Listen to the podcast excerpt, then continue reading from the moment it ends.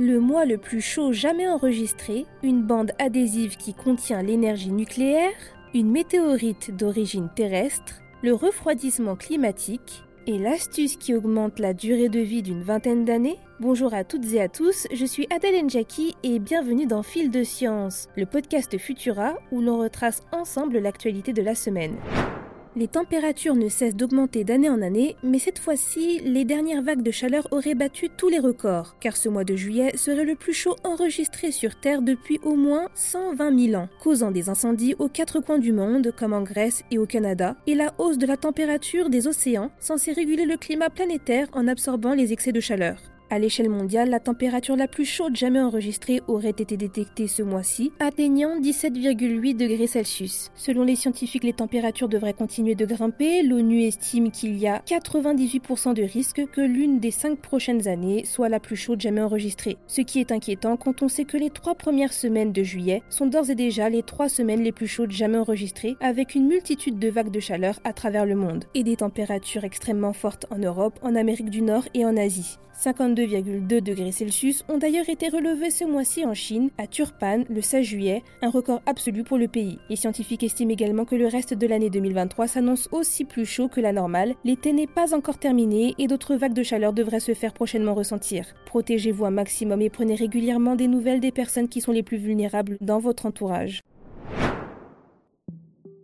La recherche autour de la fusion nucléaire bat son plein aux États-Unis. Des physiciens du MIT ont révélé travailler sur une sorte de bande adhésive électromagnétique permettant de contenir l'énergie atomique. Une avancée impressionnante quand on sait que la recherche autour de la fusion nucléaire à des fins énergétiques reste aujourd'hui un casse-tête pour les scientifiques. Cette technologie pourrait considérablement réduire le risque d'un incident majeur. L'énergie dont le processus est actuellement mis à profit dans les bombes hydrogènes pourrait être utilisée pour faire fonctionner des réacteurs nucléaires au cours des prochaines années.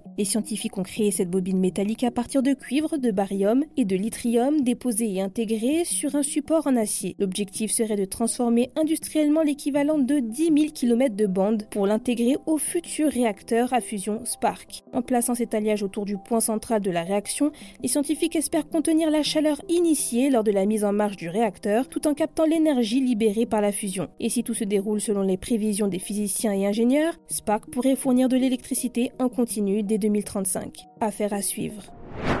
Si nous avions l'habitude d'observer des météorites provenant tout droit de l'espace, cette fois-ci, ça pourrait ne pas être le cas. Des chercheurs de l'université d'Aix-Marseille ont affirmé cette semaine avoir identifié une météorite d'origine terrestre, un phénomène inhabituel et qui, s'il est confirmé, serait le premier cas de météorite boomerang connu. Cette pierre aurait été trouvée au Maroc en 2018 sans que personne ne l'ait vue tomber sur Terre. Si certains estiment que la roche aurait tout à fait pu être formée ailleurs dans notre système solaire, selon l'équipe française, cette pierre de 650 grammes aurait les caractéristiques d'une roche volcanique formée par notre planète. Et en ce qui concerne sa venue de l'espace, les scientifiques auraient remarqué que l'objet serait recouvert d'une fine croûte généralement due au choc thermique que subissent les cailloux en entrant dans l'atmosphère terrestre. Pour les scientifiques, cette roche serait restée très longtemps hors de la Terre, elle aurait été exposée à des rayonnements cosmiques pendant au moins 10 000 ans. Ils expliquent également qu'une éruption massive aurait pu directement éjecter la roche vers l'espace, quand d'autres estiment qu'il serait plus probable qu'elle ait été catapultée à l'occasion d'une grosse collision avec un astéroïde. Cependant, aucune trace d'une éruption assez puissante ayant permis d'expulser une pierre à cette distance n'existerait. Des éléments supplémentaires devraient nous parvenir prochainement afin de savoir si effectivement nous avons affaire à une météorite terrestre ou non.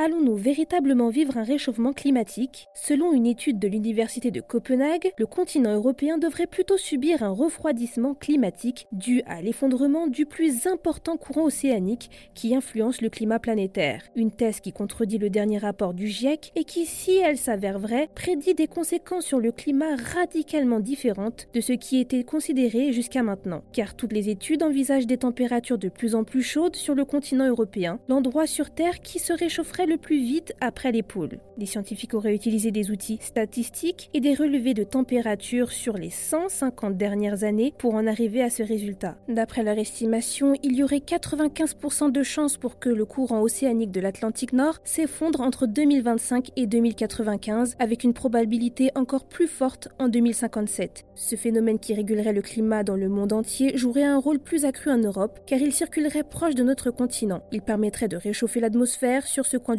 Par conséquent, son arrêt pourrait plonger une partie de l'Europe dans un froid glacial tout en réchauffant plus violemment le reste de la planète et en particulier les tropiques. Cependant, même si le GIEC juge impossible un effondrement du courant d'ici la fin du siècle, ainsi qu'un refroidissement de l'Europe, tous estiment que la cause de l'écroulement de ce courant océanique serait due aux fortes émissions de gaz à effet de serre. Conclusion, plus d'efforts doivent être fournis pour freiner au maximum le dérèglement climatique. On finit ce fil de science de façon saine et positive. Une étude aurait démontré qu'une bonne hygiène de vie pourrait augmenter l'espérance de celle-ci jusqu'à 24 ans chez les hommes et 21 ans chez les femmes. Un constat qui pour la première fois permettrait de chiffrer précisément les bienfaits de bonnes habitudes alimentaires, sportives et sociales sur la longévité. Puisque selon ces observations, avoir une activité physique régulière, ne pas prendre d'opioïdes, ne pas fumer, savoir gérer son stress, avoir une alimentation variée et équilibrée, ainsi qu'une faible consommation d'alcool tout en ayant une bonne qualité de sommeil et des relations sociales saines seraient les critères permettant de grappiller une vingtaine d'années supplémentaires. Pour en arriver à ces conclusions, l'équipe en charge de cette étude aurait surveillé pendant 8 ans 700 000 anciens combattants américains de 40 à 99 ans, dont 33 365 participants seraient décédés dans ce laps de temps, tous cochant la totalité des critères d'une bonne hygiène de vie. Chacun des critères aurait été évalué à l'aide d'un questionnaire standardisé. Selon les retours faits sur ces il ne serait cependant pas indispensable d'adopter toutes ces habitudes pour voir son espérance de vie augmenter. Pratiquer du sport, ne pas fumer et ne pas consommer d'opioïdes seraient les comportements ayant le plus d'impact sur la longévité. Et si l'idéal est d'entretenir cette hygiène de vie dès le plus jeune âge, il serait également possible d'en voir les bénéfices, même pour les personnes ayant débuté ces bonnes habitudes dès l'âge de 60 ans. Pour en savoir plus sur le domaine de la santé et retrouver le reste de nos actualités, rendez-vous sur Futura. C'est tout pour cette semaine. Si vous nous écoutez sur les applications audio, pensez à vous abonner pour nous retrouver toutes les semaines et à nous laisser une note et un commentaire pour soutenir notre travail. Pour rappel, vous pouvez désormais me retrouver sur le podcast Vitamine Tech où je vous présente les dernières actus des technologies. Cette semaine, je vous parle de la dernière volonté qu'ont certains studios hollywoodiens, l'utilisation de clones d'acteurs dans leurs films. Pour le reste, il ne me reste plus qu'à vous souhaiter un excellent week-end. À la semaine prochaine.